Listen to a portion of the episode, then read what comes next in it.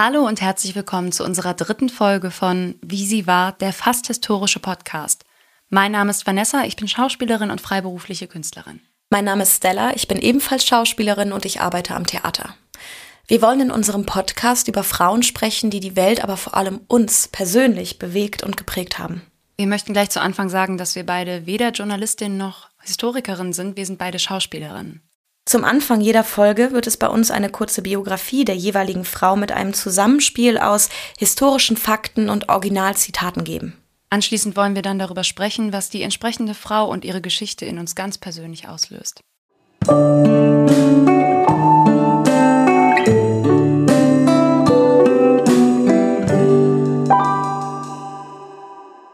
Als Rosemarie Magdalena Albach am 23.09.1938 in Wien geboren wurde, da war ihr Werdegang vielleicht schon vorbestimmt.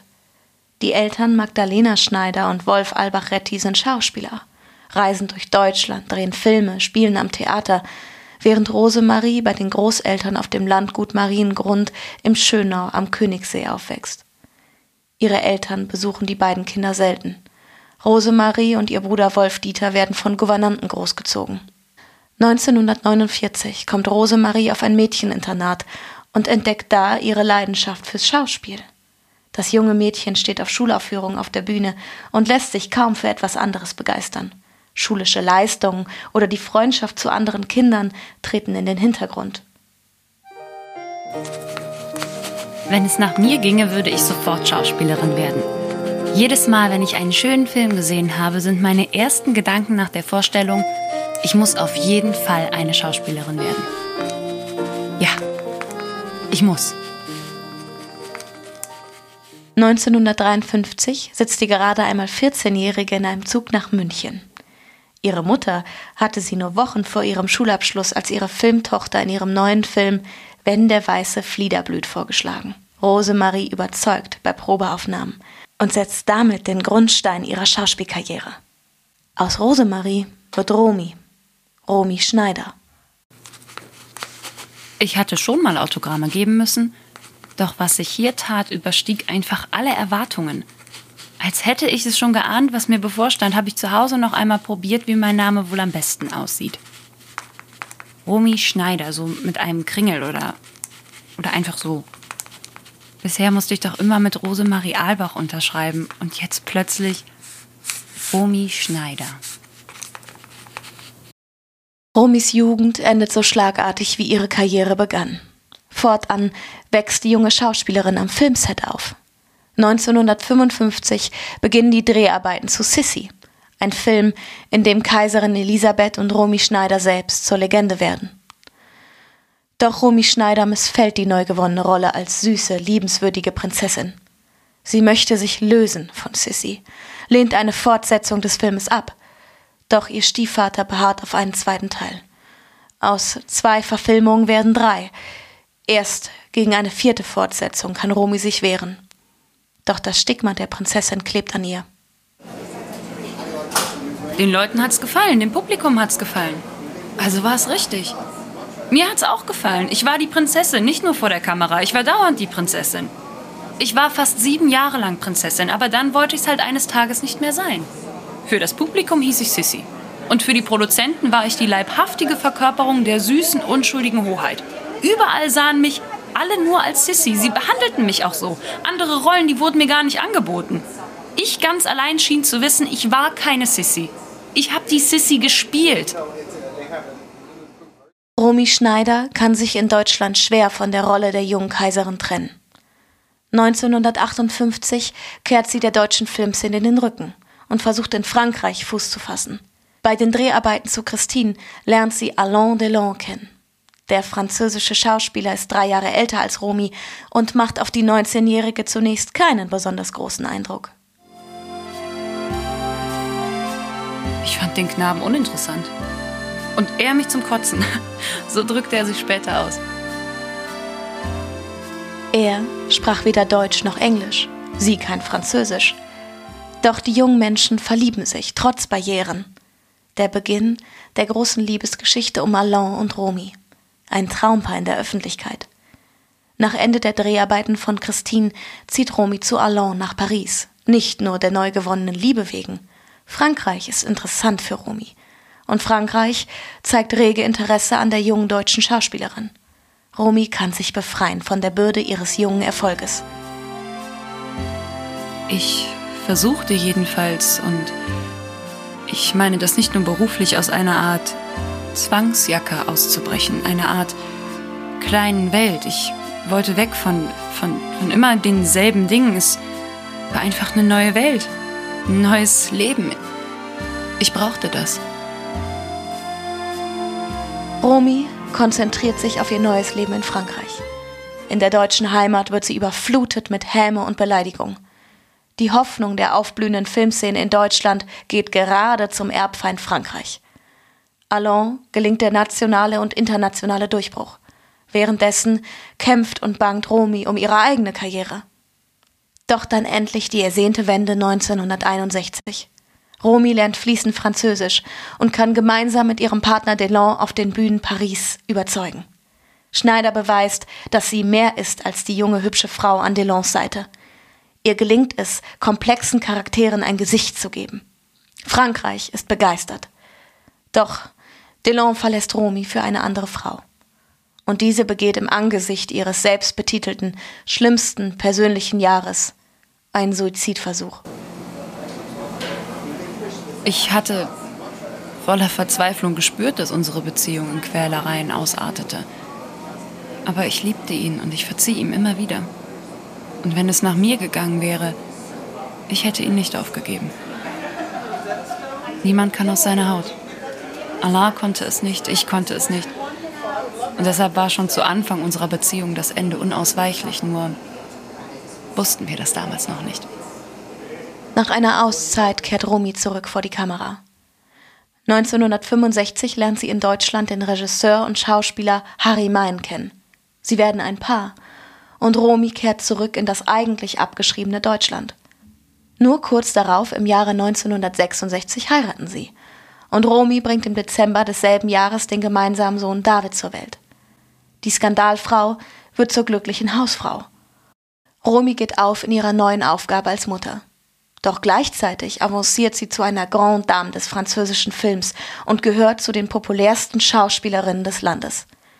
Künstlerisch steht sie auf dem Höhepunkt ihrer Karriere. Die Türen zu Rollen und Filmen stehen ihr offen.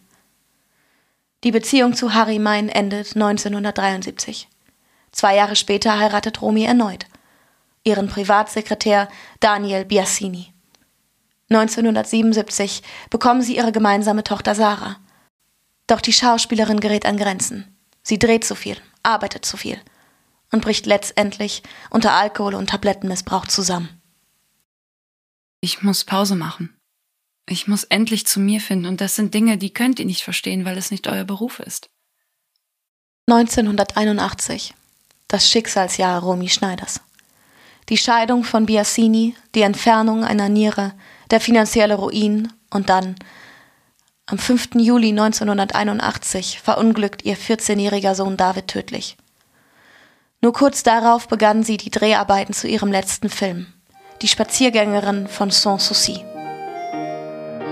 Man kann einen Augenblick lang nachdenken, aber dann muss man weitermachen.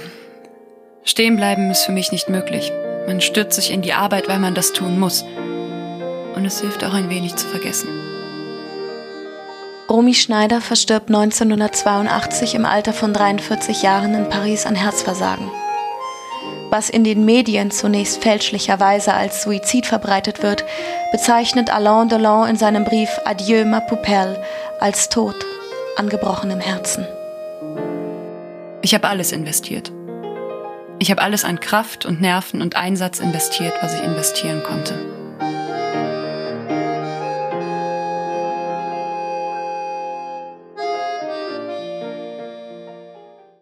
Ich finde, man spürt eine größere Nervosität als bei jeder Figur vorher. Ja, ich habe auch das Gefühl, es wird von Mal zu Mal mehr. ja, dann würde ich doch einfach mal sagen, starten wir mit unserem Party-Fact. Stella. Ich möchte mich jetzt tatsächlich einmal komplett von dem Party-Fact entfernen, von dem von dem Wort Party-Fact. Wir haben es jetzt schon mehrfach gemacht, also bei Sophie haben wir es auch gemacht, einfach weil das Themen sind, die so schwer im Magen liegen, dass irgendwie dieser Party-Fact, ihr wisst alle, was wir damit meinen, aber manchmal muss man sagen, es ist kein Party-Fact, es ist einfach ein Fakt, der mich gefesselt hat. Und ich glaube. Man muss ja Party nicht mit, mit betrunkenen Leuten irgendwie. Ein Soiree. Also sag mal so, wenn es ein, man kann ja auch sagen, was wäre denn, genau, was wäre denn dein Fakt für einen Empfang oder ein Soiree? Okay, da, dafür, da wäre das auch nicht der Fakt, dafür ist der zu hart. Ähm, also ich glaube, was mich wirklich wieder einmal irgendwie erschüttert hat, ist der Fakt, dass Magdalena Schneider eine Verbindung zum Nationalsozialismus hatte und auch persönlich mit Hitler bekannt war. Und ich glaube, das ist etwas, worüber man mehr sprechen muss, dass damals nach dem Zweiten Weltkrieg diese ganze Filmbranche gleich geblieben ist. Die ganzen Opportunisten, die unter Hitler, also Schauspieler wie Regisseure und auch viele andere Menschen, dass diese Entnazifizierung nie komplett abgeschlossen wurde und auch nie diese Geschichte vernünftig aufgearbeitet wurde oder ist auch jetzt vielleicht gerade erst oder jetzt der Zeitpunkt ist, diese Geschichte aufzuarbeiten. Und das war irgendwie was, das hat mich wirklich kurz, irgendwie hat mir das die Luft ein bisschen aus der Brust gezogen, weil das wieder so eine Sache ist. Ich habe diese Filme geschaut, auch mit Magdalena Schneider, wo du dann auf einmal merkst, oh Gott, dieser Mensch hatte so eine starke Verbindung zu dem Nationalsozialismus, hat quasi nicht nur quasi, hat neben Hitlers Obersalzberg gelebt und da ein Haus besessen. Und das sind irgendwie so Fakten, die, daran die merkt ziehen man, einen die Füße irgendwie vom Boden weg. Daran merkt man einfach auch, wie nah diese Zeit Genau. noch liegt, wie greifbar die Zeit noch Genau. ist. Wir reden hier nicht von 1700 irgendwas, sondern wir reden von keinen 100 Jahren. Richtig. Das, ähm, also so wie du es schilderst, gehe ich davon aus, dass es für dich auch einfach gar nicht präsent im Kopf war als Information, dass du auch deswegen gesagt hast, ich stolper da jetzt drüber und ich wusste das so nicht. Ja. Also ich weiß natürlich, dass ähm, viele Darsteller damals, das wusste man ja auch aus der Wirtschaft, aus der Politik, dass die Entnazifizierung ja irgendwo auch gar nicht möglich war, weil alle Menschen, die damals Erfolg hatten, leider natürlich, weil sie diese, die, die Nazis genutzt haben, Leni Riefenstahl, darüber werden wir sicherlich auch nochmal sprechen. Ähm, es war, Deutschland war nun mal waren nun mal Nazis und es wäre gar nicht möglich gewesen, vielleicht, wer weiß es, vielleicht hätte es sicherlich auch konsequenter durchgezogen werden müssen, aber man brauchte ja auch irgendwie die Leute. Wir haben gestern, äh, gestern sag ich schon, wir haben in der letzten Folge über Sophie Scholl gesprochen und auch über äh, den Reichert, den Henker, der auch nachdem er für die Nazis gearbeitet hat, auch noch in der DDR gearbeitet hat und einfach weitergemacht hat. Der hat quasi für jeden gemordet und gehängt, egal, unab also unabhängig von der politischen Orientierung. Und das wollte ich einfach nochmal zur Sprache kommen und damit schließe ich jetzt auch. Okay, ich wollte gerade sagen, äh, wir wollen jetzt natürlich hier keinen Exkurs über wer nach dem Dritten Reich was Ja. gemacht hat, aber ich verstehe den Punkt. Ich kann es Ja. verstehen und wir werden darauf jeden Fall später nochmal drauf eingehen, weil das für Romy eben genauso ein prägnantes Ja. Detail ihres Lebens war, wie es jetzt für dich gewesen Ja. ist bei der Recherche. Mein, und da deswegen, ich freue mich sehr auf die Folge, weil ich glaube, dass dein und mein Fokus auf dieses Leben so Mhm. unfassbar unterschiedlich ist. Also, weil bei den anderen beiden waren wir, glaube ich, sehr, sehr gleich gepolt bei Astrid und Mhm. bei Sophie. Und ich glaube, dass wir jetzt sehr, sehr unterschiedlich an dieses Thema rangegangen sind. Was man, das ist nur ein ganz kurzer Randeffekt, die, die mich kennen, die wissen das. Romy Schneider begleitet mich mein ganzes Leben. Ich habe eine Faszination für diese Frau entwickelt, als ich schon sehr klein war. Demnach habe ich mich sehr viel mit ihr auseinandergesetzt. Da war die Recherche für mich einfacher, weil ich nur in mein Bücherregal greifen musste und äh, die Zitate und Buchstellen nochmal auffrischen musste. Mein Partyfact für dich oder Empfangsfact. Ich glaube, du willst mich damit schocken, ne? Nein, nein, ich will, dich, ich will dich nicht schocken, sondern er hat mich geschockt. Ich habe Okay. den letzten Moment gesucht, wo ich dachte, oh, und das war das letzte Buch, das ich gekauft habe von Romy Schneider. Das war vergangenen Herbst und das ist ein Buch über die Liebe von Alain und Romy. Und Alain Delon wurde 2019 mit der Goldenen Palme in Cannes geehrt für sein Lebenswerk. Und er bekommt diese Palme und es steht in dem Buch drin, dass er dafür die Auszeichnung kriegt. Da steht ein alter Mann, der zurückblickt auf sein Leben und seine letzten Worte sind Je prends à Mireille et à Romy. Und das heißt auf Deutsch, ich denke an Mirel und an Romy. Und das hat mich sehr, also ich weiß, ich habe im Zug gesessen, als ich gelesen habe, und ich dachte mir nur so, diese Liebe, wo dieser unfassbare Mythos drum liegt, die ist auch wirklich da gewesen. Diese Verbindung zwischen zwei Menschen, der eine davon ist seit Jahren verstorben. Das ist, also das war für mich wirklich so ein, diese Frau hat nachhaltig berührt, hat ihn nachhaltig berührt. Und dann kommen da so, so, so Details zu, dass man dann halt, das in dem Buch steht, das also auf den ersten Seiten dieses Buches hat mich wirklich auf den ersten Seiten schon auseinandergenommen. steht dann halt drin, dass er angeblich, das weiß man natürlich nicht, ähm, ein Polaroid-Bild von ihr in seiner Brusttasche trägt und somit immer sie nah beim Herzen mit sich trägt, weil er halt sagt, okay, sie war die große Liebe meines Lebens und ich trage sie mit mir. Und das ist mein, momentan mein Fact, weil das der letzte war, der mich so wirklich von der Seite weggehauen hat, als ich, äh, ja, das ähm, Alain und Romy, ein Thema, auf das wir sehr bestimmt auch eingehen werden. Ich glaube aber, dass es bei ihr vielleicht gar nicht so verkehrt ist, chronologisch vorzugehen, weil ich das Gefühl habe, wir haben, Ja. wir haben tausend Sachen. So. aber du, du, du, äh, du schaust so ein bisschen auf deine Fragen. Stell doch mal eine. Nee, ich, äh, ich möchte dann noch kurz sagen, äh, Grüße gehen raus an Lukas, der dachte, dieser Podcast dreht sich allein um Romy Schneider. Ähm, Herzlichen Glückwunsch, Lukas. Es geht nicht nur um Romy, aber das jetzt wird wahrscheinlich sehr lang dauern. ähm, ich muss tatsächlich sagen, ich, hab- ich gucke gerade auf meinen Zettel und ich habe mir sehr viele Fragen aufgeschrieben, aber jetzt mal ab, unabhängig davon, ich möchte dich direkt fragen, etwas zu dem, was du vorher gesagt hast. Warum glaubst du, ist diese Liebe zwischen Alain und Romy zerbrochen? Ich glaube genau, weil sie hat es selber sehr schön gesagt, wir haben das Zitat auch benutzt, man kann nicht aus seiner Haut. Er, ihm wird nachgesagt, dass er ein eiskalter Engel sein konnte. Ihr wird nachgesagt, oder sie hat es auch selber über sich gesagt, dass sie eine unfassbare Wut, eine unfassbare Aggressivität Aggressivität, hatte. Ich glaube, dass zwei so Menschen zu extrem sind, zu, zu sehr nach dem Leben. Anders als wir es bei Astrid gesagt haben, dass bei Astrid Kunst aus etwas Schönem entstanden ist, war Ah, Romis ja. Leben von Anfang an erfüllt von einer Riesensehnsucht. Wenn man zum Beispiel ihre Tagebücher liest, ein Buch, das ich sofort empfehlen möchte, wenn man Romy Schneider kennenlernen möchte, dann lest Ich Romy. Das ist ein grandioses Buch mit ihren eigenen privaten Aufzeichnungen. Da schreibt sie, da ist, glaube ich, das ist das zweite oder dritte Tagebucheintrag. Da ist sie, lass sie da elf oder zwölf sein da schreibt sie von einer Sehnsucht, dass sie die Welt sehen will. Von einer Sehnsucht, dass, äh, also ich habe das Gefühl, dieser Mensch besteht von Anfang an aus Sehnsucht. Und das ist so, wie soll das funktionieren? Das ist, wir haben es selber gesagt, irgendwie, dass wir ein bisschen Bauchschmerzen haben wegen dieser Folge, weil man auch irgendwie nur Bauchschmerzen hat, wenn man sich ihr Leben anguckt. Es ist so, man, ich, ich habe so manchmal ein bisschen das Gefühl, wo war das Schöne? Ja, zumal wir bei ähm, Sophie und Astrid auch immer diese Lichtblicke hatten. Also Sophie, die ja das alles getan hat, weil sie das Leben liebt. Astrid Lindgren, die sich so viel bewahrt hat, so viel Schönes bewahrt hat. Und ich merke auch jetzt, das, das fand ich halt auch sehr interessant, dass von Anfang an über diesem Thema eine ganz seltsame Schwere geschwebt hat. Von Anfang an. Auch die Dokumentation, die man über sie sieht, alles ist immer so unfassbar schwer.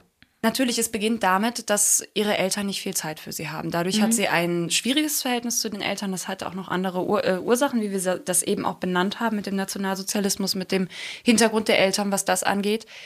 Dann äh, wächst sie in einem Internat auf, in einem Nonneninternat. Diesen, diesen Orten wird sehr viel nachgesagt, wie sie gewesen sind. Sie schreibt auch in ihren Tagebüchern darüber, dass das nicht die fröhlichste Zeit gewesen ist. Sie ist da sehr oft aufgefallen mit ihrer quirligen Art. Und dann war ihre Jugend schlagartig auch mit 14 vorbei, weil mit 14 fing ihr, ihr Mit, Filmleben mit 14 an. fängt ja eine Jugend erstmal an. Ja, genau. also, Also du hast- die fängt so- an und ist beendet. Das Beziehungsweise wenn du überhaupt, wenn sie mit Ja. 14 anfängt. Also ich glaube, meine Ja. Jugend hat erst mit 16, 17 angefangen, weil ich Mhm. glaube, also so bis 15 konntest du mich auf jeden Fall als Kind abschreiben. Mhm. Das, und ich glaube, dass man das ihr, also sie hat dieses Kindliche ganz klar, wie du auch die Bücher liest, Mhm. Se- sehr in sich gehabt. Sie war ein Kind und das ist auch richtig, um Gottes Willen, mit 14. Ja. Und, ähm, aber sie hat ja da ihre Liebe fürs Theater sofort entdeckt. Diesen, diesen Wunsch hatte sie ja. Und ich finde das sehr interessant, dass Magda Schneider zum Beispiel behauptet, ähm, dass, also das heißt behauptet, sie sagt, dass sie von diesem Wunsch, dass Romy Schauspielerin werden möchte, gar nichts gewusst hat, als sie sie vorgeschlagen mhm. hat. Sie kann meine Tochter sein, im Film, meine Filmtochter spielen. Und was ich übrigens auch sehr lustig finde an dieser Situation im Film, dass ähm, ich greife sehr oft auf dieses Ich-Romi-Buch zurück. Da schreibt sie dass sie total schockiert ist. Ähm, so nach einer Woche, einer Woche in den Dreharbeiten schreibt sie auf einmal, ja, ich habe heute erfahren, dass, äh, dass die Mami ein Abkommen mit dem Regisseur hatte, dass wenn ich schlecht bin, dass sie mich nach einer Woche doch noch austauschen dürfen. Jetzt bin ich gerade total pikiert. So, ne? Und das ist so. ähm, also wie wir das eben schon gesagt haben, wir reden von einem Mädchen, das fortan am Film groß geworden ist, am Filmset. Mhm. Und ich würde ganz gerne, weil ich finde, das fängt es so schön ein, euch ein Zitat zeigen, das aus ihrem Tagebuch ist. Da hören wir mal kurz rein. Ich werde nie vergessen, dass ich früher immer, wenn ich im Kino saß und auf der Leinwand wurde eine Liebesszene gespielt, dass ich da immer die Augen zugemacht habe, weil es mir peinlich war. Und dann habe ich schon mal hingeschaut, später, weil ich neugierig war, aber irgendwie habe ich immer gedacht, das gehört da doch gar nicht hin. Und heute, heute muss ich nun plötzlich selbst vor der Kamera so tun, als ob. Vielleicht, ich weiß nicht, wenn man so zehn Jahre beim Film ist oder noch länger, so wie Marlene Dietrich zum Beispiel, und wenn die Marlene dann jemanden richtig küsst oder wenn die auch nur so tun, als ob, dann kann Marlene Dietrich vielleicht hinterher in die Garderobe gehen und sich abschminken und sich in den Wagen setzen, nach Hause fahren, eine Schweinshaxe essen und dann einfach nicht mehr daran denken. Aber ich, ich kann das nicht. Ich bin ganz ehrlich. Richtig Angst hatte ich. Also, ich war nervös. Und dann haben wir uns geküsst und geküsst und immer wieder geküsst und ich habe auch gar nicht mehr nachgedacht und plötzlich war es vorbei. Klaus ist ein feiner Kerl, aber ich schreibe das für mich nur so. Ich habe ihn vorher auch schon schrecklich nett gefunden. Was mir so daran gefällt, warum ich das unbedingt zeigen wollte, ist, ich finde, es zeigt dieses Kind, das am Set war. Mhm. Mit der Aufregung und auch mit dem, was es ihr vielleicht, wenn man das so sagen darf, genommen hat. Mhm. Man kann es jetzt natürlich in dem Sinne nur spekulieren, aber ich gehe schwer davon aus, sie war auf einem Mädcheninternat, dass das sehr wahrscheinlich auch ihr erster Kuss war. Mhm. Und so wie sie schreibt, merkt man vielleicht auch es, eine kleine Verliebtheit, ja. eine kleine Faszination für den Klaus, also für ihren Spielpartner. Und das, das war übrigens im Film Feuerwerk. Und ich finde es einfach so niedlich. Ich finde, das ist, glaube ich, das, was ich dachte, als ich es gelesen habe. Ich dachte, mein Gott, ist das niedlich. Ist das ein mhm. Kind, das da groß wird und das. Und vor allem ganz witzig, dieses, diese Worte, dieses, ich finde, dass eine Liebesszene nur den Menschen gehört. Warum zeigt man das im Film auf der Leinwand von einer Frau, die später für Erotik stand, die mhm. die Nacktheit nicht gescheut hat, die Liebesszenen mhm. nicht gescheut hat. Das ist so, ich meine, natürlich, sie war, wie gesagt, wir haben es tausendmal gesagt, ein Kind, aber genau diese Entwicklung, das ist doch so, mhm. das fand ich auch sehr lustig, als ich darüber gestolpert bin. Feuerwerk war ja ihr zweiter Film. Ähm, vielleicht, wenn du magst, können wir jetzt auf den Film von Romy Schneider kommen. Ja. Und zwar auf Sissy. Ja, es ist der Film. Ich habe ein bisschen Bauchschmerzen, wenn es mhm. um dieses Thema geht, weil mhm. es ist der Film. Es ist der Film, der ihr den Welterfolg brachte und es ist der Film, der ihr sehr viel Leid gebracht hat. Mhm. Der, wie wir es auch in der Einleitung, wie du es, das muss ich sagen, ja. so schön formuliert hast, dass der sowohl Elisabeth als auch Romy unsterblich gemacht hat, zu einem Mythos hat entstehen lassen. Und auch diese zwei Namen so untrennbar miteinander verbunden hat. Es gibt ja ähm, später, wir haben ja äh, zusammen den Film äh, drei, drei Tage? Drei Tage. Drei Tage in Kibero geschaut. Und wo dann der Fischer auf sie zukommt und sagt, sie sind doch die Sissy.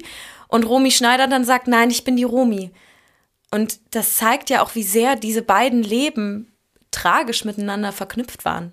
Sie sagt es sogar noch viel tragischer. Sie sagt, ähm, ich bin doch längst nicht mehr Sissy, ich bin eine mhm. unglückliche Frau von 42 Jahren und heiße Romy Schneider. Mhm. Das ist aus dem Spiegel-Interview, der, der, was ja dann auf Quiberon folgte. Mhm. Und ja, das ist, äh, es, man mag es gar nicht glauben, dass die Menschen das überhaupt gar nicht loslassen konnten. Mhm. Ein ich nenne es jetzt mal wieder Partyfact an Sissy. Für mich ist aber, das finde ich total schön, ist, dass sie, ähm, da merkt man auch wieder dieses, äh, dieses, diesen jungen Menschen, dass sie zu Karl-Heinz Böhm, der nur zehn Jahre älter gewesen ist, Onkel gesagt hat. Und Karl-Heinz Böhm sagt darüber so lustig im Nachhinein, das habe ich mir sofort, äh, also da habe ich sofort gesagt, das machen wir nicht, weil wir reden hier von zehn Jahren, junge Dame, und ich bin keine 50. So. es ist so, so hat das Wort wörtlich nicht gesagt, aber das war das, was er ihr quasi gesagt hat. Ja, ich, ich äh, habe auch mal gelesen, dass sie sich wahnsinnig äh, dann pikiert hat, was die Kussszenen angeht, weil sie, mhm. sie hat halt gesagt, ja, sie ist schon alt. er war so alt wie ich jetzt, schmerzt mein Herz. also ist, ähm, aber so empfindet man das halt mit ja, 15, klar, 16, wenn ein Ende 20-Jähriger vor dir steht, dass du mhm. denkst, oh, boah, der alte ja, Sack, den, den muss ich jetzt küssen, danke. So. Ja, aber äh, Sissy, natürlich, was, was zum Beispiel, wo ich dann drauf gestoßen bin, ist, dass sie sich nicht nur schon gegen, de, nicht nur gegen den dritten Film gewehrt mhm. hat, sondern auch beim zweiten schon gesagt hat, ich möchte das eigentlich gar nicht mhm. mehr machen. Also beim zweiten Film, da hat sie sich noch darauf eingelassen, weil sie quasi einen Kompromiss eingegangen ist, dass sie dafür auch eine andere Filmrolle annehmen darf. Das Problem war nämlich, und ich sage jetzt den Namen, ich finde das sehr anstoßend. Ich muss auch empfinde jetzt schon eine Wut, wenn ich den Namen sagen muss. Sie musste Daddy um Erlaubnis bitten. Mit Daddy ist Balzheim gemeint, der Mann, den Magda Schneider geheiratet hat, den nach ihr Stiefvater. Dieser Mann hat das Management von Rumi Schneider übernommen, hat ihr Vermögen verwaltet. Sie hat das steht auch irgendwann mal in ihren Tagebüchern, da schreibt sie so, ja, die Mami hat mein Taschengeld erhöht. Und man denkt so, die, Frau verdient da Tausende an D-Mark und die Mami mhm. gibt ihr Taschengeld. Und denkst mhm. so, aber natürlich, so ist das heute auch. Kinder kriegen natürlich nicht die Gage, die sie für den Film kriegen. Aber da gibt es ja auch sehr, sehr schwere Geschichten, die sp später rausgekommen sind, dass da, mhm. also dass da auch sexuelle Nötigung ganz klar ein Thema war, was Daddy betrifft, der Mann, der so von ihr genannt werden wollte. Ähm, mehr möchte ich auf den ehrlich gesagt auch gar nicht eingehen. Meinerseits, mhm. dass, äh, aber ja, er hat halt dafür gesorgt, dass sie diese anderen beiden Filmangebote an. Da war auch ganz klar ein finanzielles Interesse hinter. Ja, natürlich. Und dann war es so, dass zum vierten Romy-Film sie quasi vor ihr standen mit schwarzen Koffern und gesagt haben: Hier. Eine Million D-Mark. Eine Million ja. D-Mark, mach mal Teil 4. Und da hat sie dann wirklich gesagt: Nein. Und dann kam eine andere Wende in ihrem Leben, die ich schön finde, weil sie das ja auch in einem Zitat, ach, in einem Zitat im Interview sagt mit ihrer Mutter gemeinsam, dass sie sagt, wenn ich könnte, dann würde ich gerne mal die Christine von Arthur Schnitzer mhm. spielen. Mhm. Und genau das durfte sie dann machen in Frankreich und hat ihn da kennengelernt, ihren Spielpartner Alain Delon. Rede du doch bitte auch mal. ich ich höre dir einfach unfassbar gerne zu. Wir waren bei Christine. Wir waren bei Christine, ah. bei, bei einem Mann, den sie kennengelernt hat, die sich am Anfang so zum Kotzen fanden. Er hat es ja selber so gesagt. ähm, bei, äh, mit einer Barriere. Das finde ich so faszinierend. Frankreich hat, sie hat ja Frankreich zu ihrer Heimat gemacht. Ihrer Wahlheimat. Genau, ja. sie hat, sie hat sich für Heim, genau, sie hat sich dann für Französisch entschieden. Aber diesen allerersten Film, den hat sie gedreht ohne, ich glaube, das ist heute gar nicht mehr, dass du in, als, als Schauspielerin ja. in ein Land gehst und die sagen, hör mal, du kannst die Sprache nicht, aber das kriegen wir hin. Sie hat ja dann Französisch gelernt, als sie dann ans Theater gegangen ist. Genau, das heißt danach am Set. Also Entschuldigung, ans französische Theater, genau. um das nur kurz zu erklären. Aber am Set war jemand anwesend, der ihr quasi jeden Satz, mhm. also ein Phonetiker, der ihr ja, und auch vorgesprochen hat. Mit du musst den so und so. das ist so. Ich finde, ähm, das ist auch etwas, was später Regisseure über sie gesagt haben. Und deswegen finde ich diesen Zwiespalt bei ihr auch so, so faszinierend, gerade auch, weil wir, weil wir Schauspieler sind und das kann ich sehr gut nachvollziehen. Zum Beispiel in dem Interview mit Alice, das ist jetzt ein bisschen verworren, um auf das zu kommen, was ich sagen will. In dem Interview mit Alice Schwarzer entscheidet sie sich für Französisch, mhm. weil Französisch auch, das wird dort sehr schön bezeichnet als die Sprache der Vertrautheit. Sie kann sich wahrscheinlich durch Französisch auch ein bisschen von ihren Emotionen distanzieren. Ich würde gerne auf die Talkshow 1974 eingehen. Und zwar sagt sie da, also beziehungsweise dieses ganze Interview oder der Anfang des Interviews, sie ist unfassbar nervös. Und du merkst auch, sobald sie nicht in der Rolle ist, sondern sobald sie Romy Schneider ist, ist sie unfassbar unsicher und nervös und traut sich auch gar nicht so aus ihrer Haut hinaus. Sie sagt etwas, wo du und ich, wir saßen da beide und haben ja. die Hände über dem Kopf zusammengeschlagen, ja. weil wir diese Situation auch kennen. Nicht so berühmt wie Romy Schneider, wir kennen die Situation auch, dass jemand zu uns sagt, wie können sie es denn nicht mögen, im Mittelpunkt zu stehen oder sich selbst auch zu inszenieren? Sie sind doch Schauspieler. Und sie sagt dann, wer ist eine Rolle, wer ist einfacher? Ja, und worauf ich hinaus wollte, dass, glaube ich, diese französische Sprache für sie eine Art Schleier ist, den sie sich vors Gesicht halten kann und sagen kann, hier ist die französische Romi und hier ist die deutsche Romi. Sie hat irgendwann mal gesagt, dass sie öffentliches Eigentum der Bundesrepublik Deutschland ist. Sie wählt Französisch in dem Interview mit Alice Schwarzer, um eine Distanz, eine Distanz ähm, zu, zu, Gott, ähm, zu, ihren Gefühlen ähm, aufzubauen. Sie lernt Französisch unfassbar energisch, kann bei ihrem ersten Film noch gar kein Französisch sprechen. Und dann auf einmal sagt ganz am Ende ein Regisseur über sie, wenn sie diese französischen Filme spielt, dass sie immer Deutsch spricht, um sich in diese Emotionen reinzusteigern. Mhm. Dass sie die Szene vorher fünf, sechs, sieben, acht, so oft wie sie es braucht, auf Deutsch rausschreit, um die. Emotion mhm. zu erreichen, weil sie es übers Deutsche braucht, um die Emotion zu kriegen, um es dann auf Französisch zu liefern. Im Interview mit Alice Schwarzer wechselt sie, wenn es sehr emotional wird, zwischen den beiden Sprachen, also Deutsch und Französisch. Es ist unfassbar intensiv. Man, man merkt auch, wie schwer es ihr fällt, einen Gedanken zu fassen, sowohl im Französischen als auch im mhm. Deutschen. Aber Fluchen geht immer. das war immer drin. Ja, Christine. Christine, Alain, Deutschland, Romy, Sissy. Ein, ein verliebtes Deutschland, eine Romy, die sich dann dafür entscheidet, nicht zurückzukehren, die sich dann für Frankreich entscheidet und für eine Karriere in Frankreich. Sie hat mhm. ja selber auch gesagt, ich ging nicht nur der Liebe willen. Es mhm. ging gar nicht nur darum, Vielleicht auch, um sich ein bisschen von der Mutter zu lösen. Um sich von allem zu lösen, von dem schrecklichen Stiefvater, von, ja. von der Mutter, die sie auch ausgenutzt hat für die eigene Karriere. Also. Äh, uns ist leider ein Fehler unterlaufen. Und zwar haben wir am Anfang gesagt, es ist das Spiegel-Interview von Romy Schneider. Es war aber das Stern-Interview mit Michael Jürgs in Quiberon. Wie konnte das nur passieren? und ich wollte noch auf das Interview eingehen, weil Romy sagt zu Jürgs, dass ihre Mutter sie immer nur ausgenutzt hat. Und sie lässt aber diese Stelle später streichen, weil sie ihre Mutter nicht verletzen will. Sagt sie bei Alice ja auch. Sie sagt, genau. ich möchte ja. hier jetzt keine Aussagen treffen, die meine Mutter verletzen würden. Dieser unfassbare Respekt, der da irgendwie mhm. trotzdem noch da ist, mhm. das finde ich schon, schon krass. Das, mhm. Äh, das sind ja auch in dem Sinne Mutmaßungen, da kann man ja nicht reinfühlen, da möchte ich auch nicht drüber urteilen. Ich möchte noch gerne, außer wenn du jetzt gerade was parat hast, ähm, darüber sprechen, dass äh, der Umzug damals von Romy Schneider oder die Entscheidung nach Paris zu gehen, damals in Deutschland ein Riesenskandal war. Deutschland und Frankreich hat diese Erbfeindmentalität, vor allem die Deutschen, deutschen Männer. Die deutschen Männer. Alice Schwarzer hat äh, es auch sehr schön formuliert. Hat sehr, sehr schön formuliert, hat gesagt, es ist ein Problem der deutschen Männer. Und ähm, dass diese Erbschuld, Erbschuld gerade nach dem Zweiten Weltkrieg und dann der Sissy-Star, der große deutsche Filmstar, der hervorgekommen ist, diese Ikone der Nachkriegszeit, entscheidet sich für Frankreich. Eine, sie, sie galt als Volksheldin. Genau. Sie hat den Idealismus, äh, ja. des, der, der, sie stand für das Vergessen der, der, der Kriegsruinen, die in Deutschland standen. Wenn man ihre Filme gesehen hat, die waren, das war Glanz, Glorie, Schein, Märchenwelt. Das, ja. Und gerade Romy Schneider hat sich ja später sehr gegen das Vergessen der Kriegsschuld eingesetzt. Darauf sollten wir vielleicht später noch eingehen.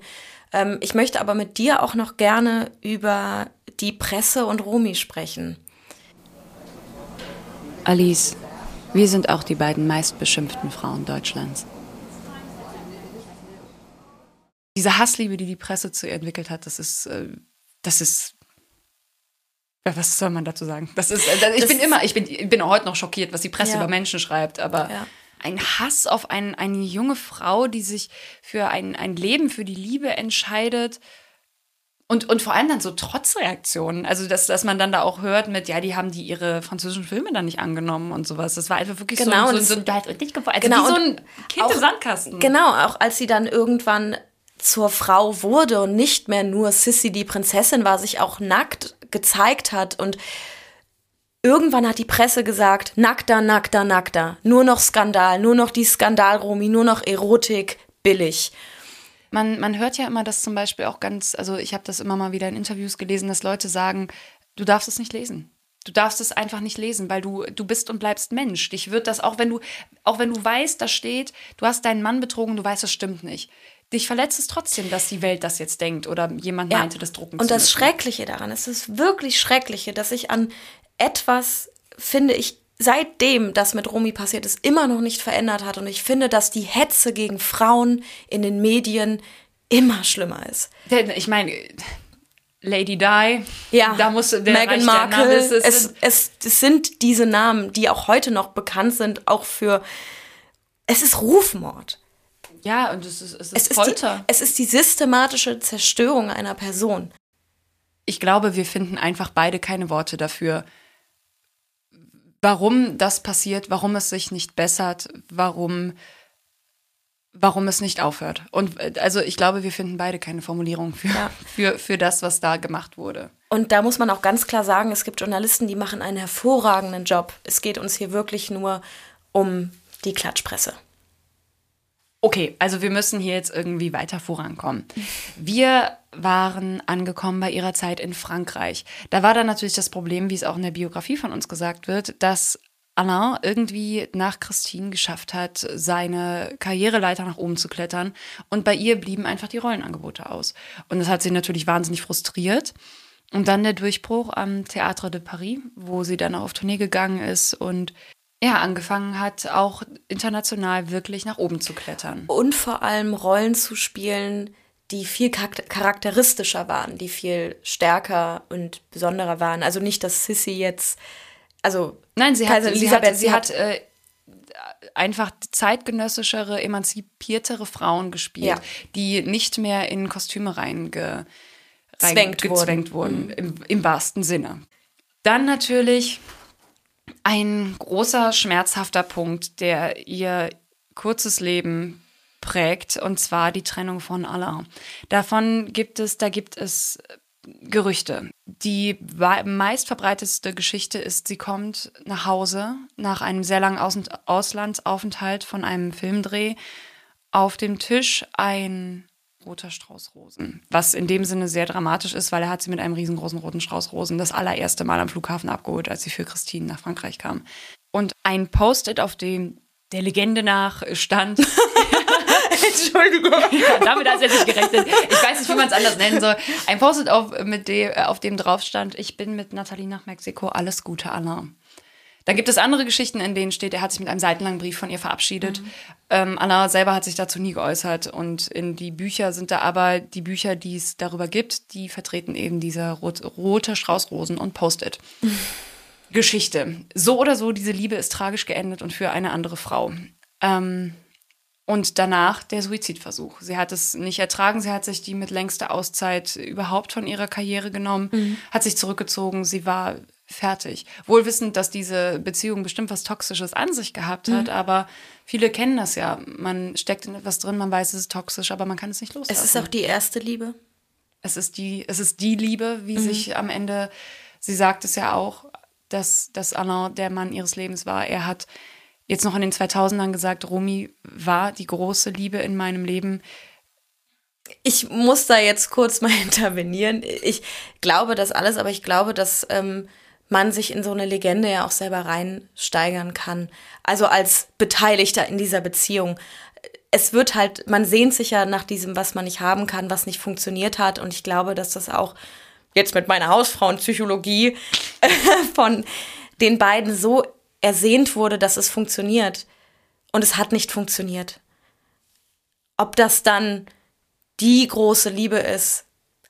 Nein, aber Fakt ich- ist auf jeden Fall, was, äh, dass sie sich Sie konnte ihn nie, haben. sie konnte ihn nie loslassen. Genau. Und er konnte sie nicht loslassen. Genau, und was es dann letztlich war, das können so oder so nur die beiden wissen. Aber das, Genau, sind, die, das ja. sind die Sachen, die, die in den Büchern stehen und die einen irgendwie bewegen. So wie ich das auch bei Sophie gesagt habe, die die schönsten und schlimmsten Geschichten schreibt am Ende eben doch das Leben.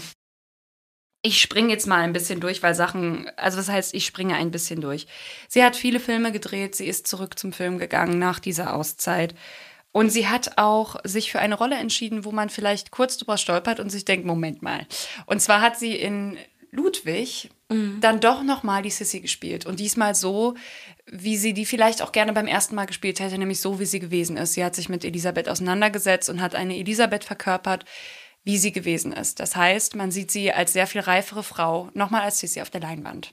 Ist irgendwie befremdlich. Gleiches Gesicht, gleiche Stimme, gleiche Kostüme.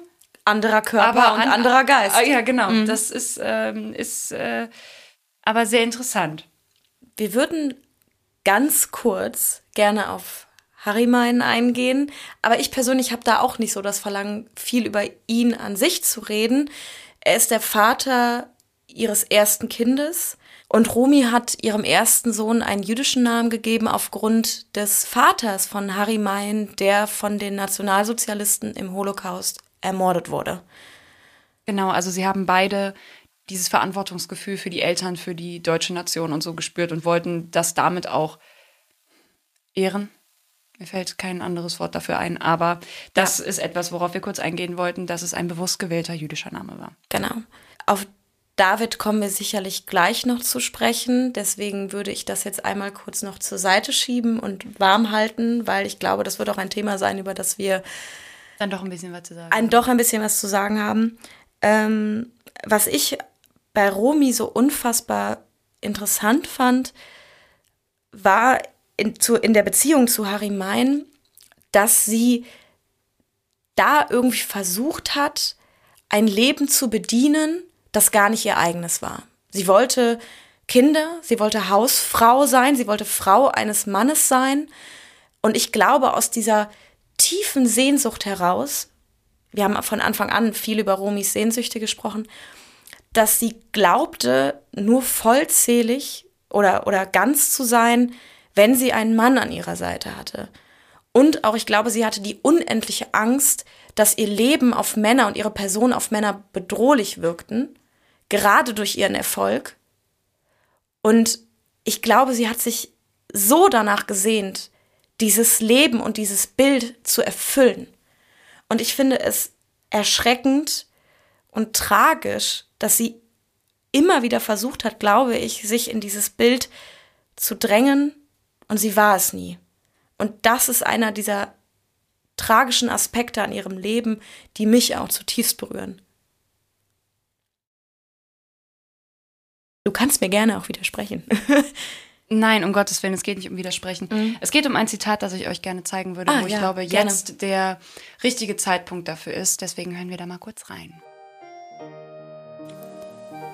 Es ist nicht sehr angenehm, keine Zwischenstimmungen zu kennen, und die kenne ich leider überhaupt nicht. Ich kenne nur wirklich himmelhoch jauchzend oder zu Tode betrübt.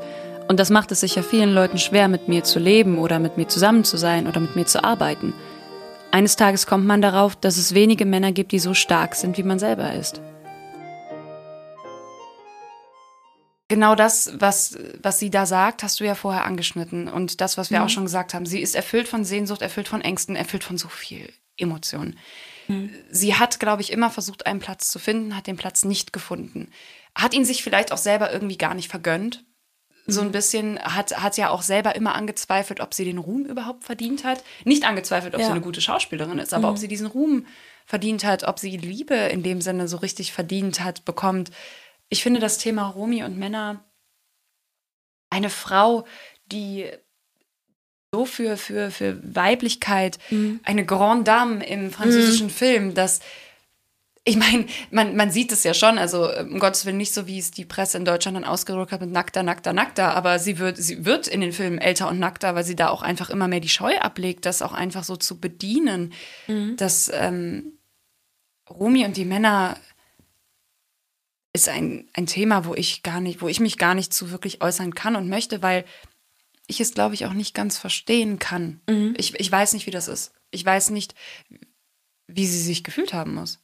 Romy und die Männer, was man über sie auf jeden Fall sagen kann, ist der Fakt, sie hatte, sie hat überstürzt geheiratet.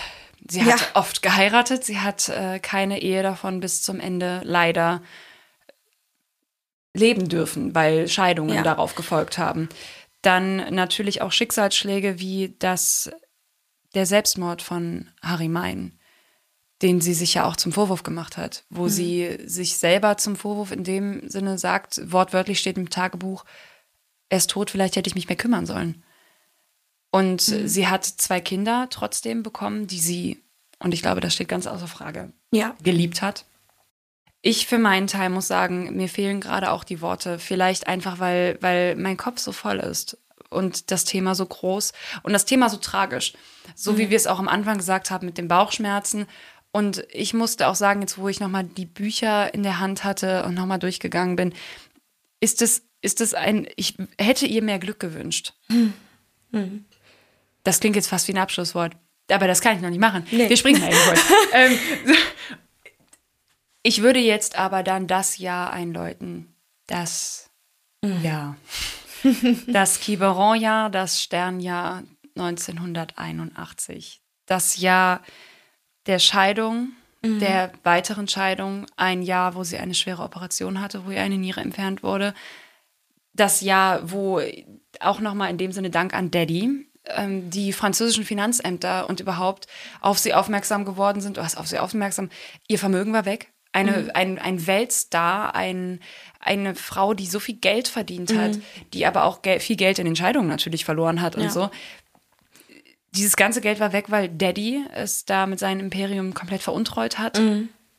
Und all das war nicht genug, weil dann kam der 5. Juli. Und ein, man möchte es eigentlich gar nicht sagen, weil Nee. es ist so furchtbar. Es ist so brutal. Es ist nicht nur, dass sie ihren Sohn verlieren musste, sondern wie sie ihn verloren hat. Ja. Dass ein 14-jähriger Junge, wir haben es in der Biografie nicht gesagt, es ist ein 14-jähriger Junge, der über den Gartenzaun zum Grundstück seiner Großeltern gelangen möchte und ausrutscht und sich oben auf diesem Zaun aufspießt und daran verblutet.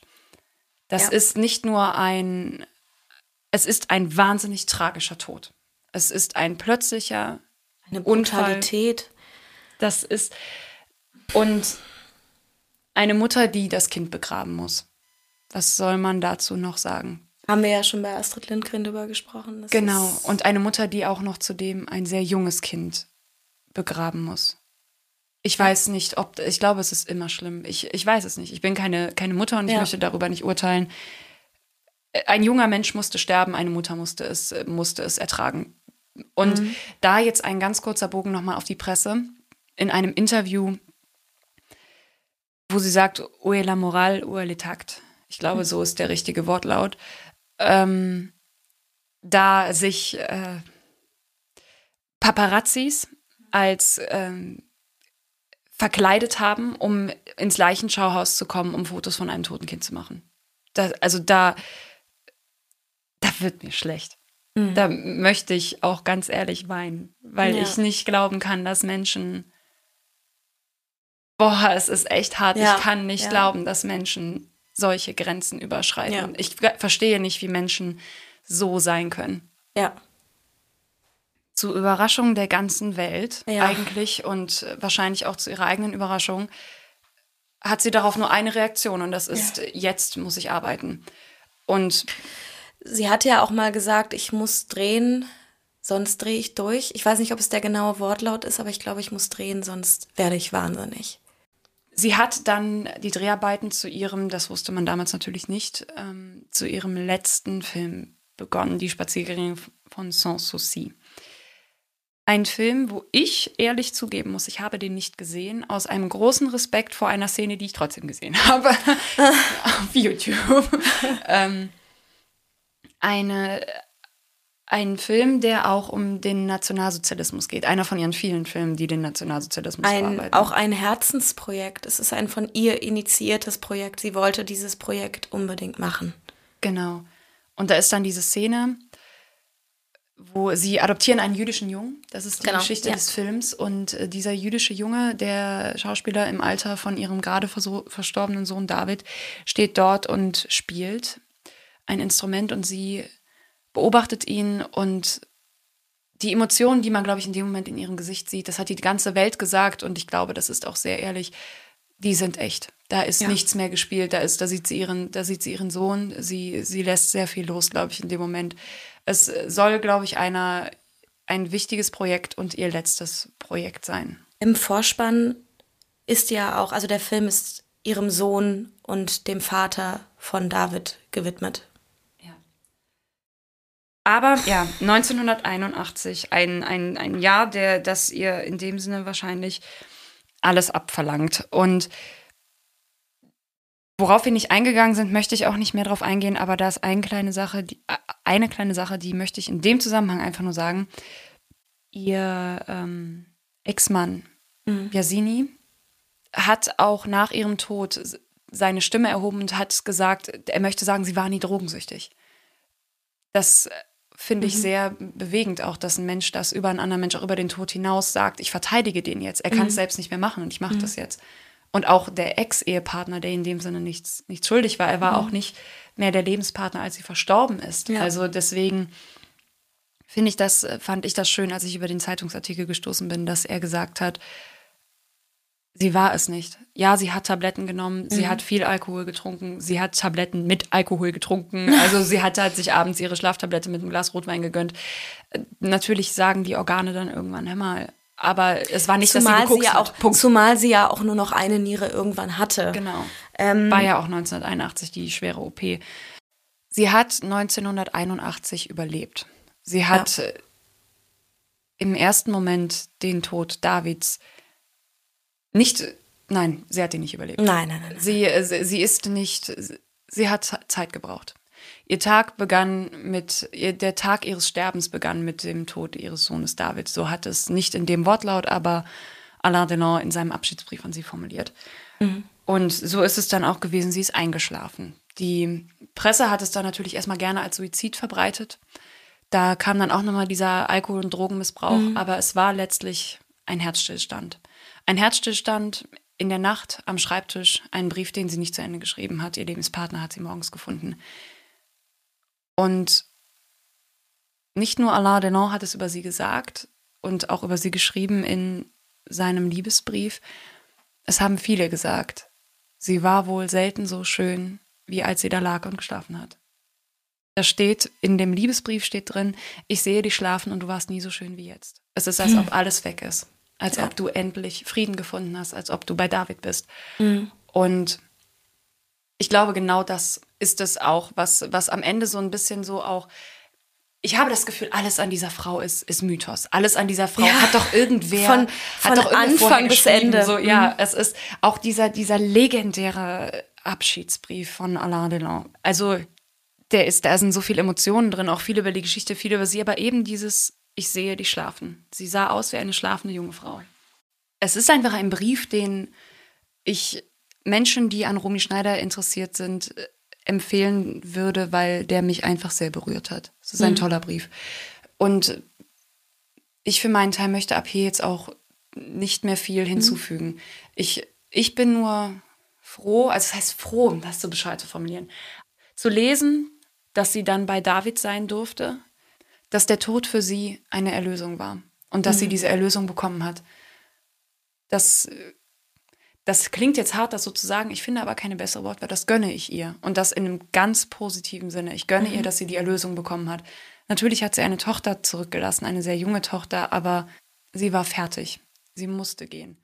Und dann natürlich der grausame äh, Nach- und Beigeschmack, dann natürlich wieder Beerdigung äh, von, von Presse überströmt und ähm, Alain hat sich um, um alles gekümmert, hat die, hat die Kosten übernommen und äh, sie ist eigentlich in dem Grab beerdigt worden, das eigentlich für ihren Sohn vorbestimmt war, in der Provence in Frankreich. Und Alain hat dafür gesorgt, dass David zu ihr ins Grab gelegt wird und war selber bei der Beerdigung nicht da, hat im Stillen später von ihr Abschied genommen.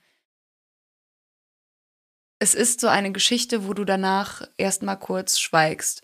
Mhm. Ich zumindest. Und, und das einfach erstmal sacken lässt. Genau. Und ich glaube, das muss ich jetzt auch tun. Und wir wünschen euch auch sehr viel Vergnügen viel Spaß damit, das sacken zu beim lassen. Sacken lassen. Wir wollen aber jetzt kurz noch anteasern, worin es in der nächsten Folge gehen wird. Wir haben uns für eine Frau entschieden, die heute auch thematisiert wurde. Mhm. Es ist nicht Alice Schwarzer. Leider. die wird wahrscheinlich auch noch folgen. Ich glaube sehr, sehr schnell, weil wir beide sehr, sehr angetan waren von ihrer Aufarbeitung des Interviews mit Romy. Also eine absolut empfehlenswerte Dokumentation auf Arte. Aber es wird um eine andere Frau gehen, dessen Name heute ein paar Mal gefallen ist. Eine Frau, die im Zusammenhang mit Romy Schneider steht. Es ist Elisabeth von Österreich. Und in dem Sinne aus größtem Respekt, nicht weil Romy Sissy war, sondern eben auch, weil Sissy nicht Elisabeth war. Sissy war weder Romy noch Elisabeth und wir wollen uns genau der Frau widmen, die sie wirklich gewesen ist. Ja, danke, dass äh, ihr bis hierhin dabei wart, dass ihr unsere Emotionalität ertragen habt. Ich kann euch sagen, nächste Woche wird es besser. Dass ihr, dass ihr den Weg auch mit uns gegangen seid. Dankeschön. Und folgt uns doch gerne auf unseren Social Media Kanälen. Ihr findet uns auf Facebook und auf Instagram unter visivar.podcast. Und wenn ihr Feedback, Anregungen oder irgendwas anderes habt, was ihr uns mitteilen wollt, dann könnt ihr uns natürlich gerne schreiben auf visivar.web.de. Wir freuen uns natürlich von euch zu hören. Und dann würde ich jetzt mal sagen, bis zum nächsten Mal. Tschüss. Tschüss.